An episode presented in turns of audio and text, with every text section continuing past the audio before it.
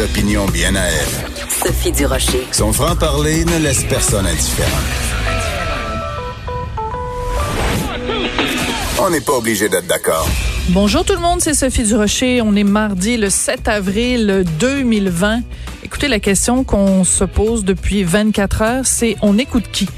On écoute euh, Dr Tam à Ottawa qui nous recommande de porter le masque ou on écoute euh, Dr Arruda?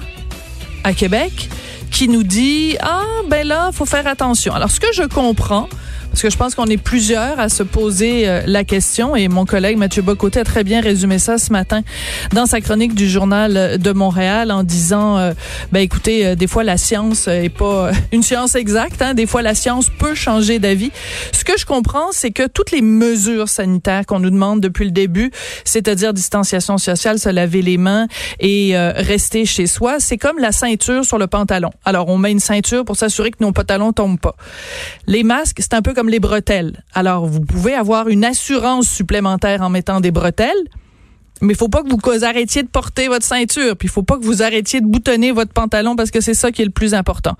C'est ce que je comprends.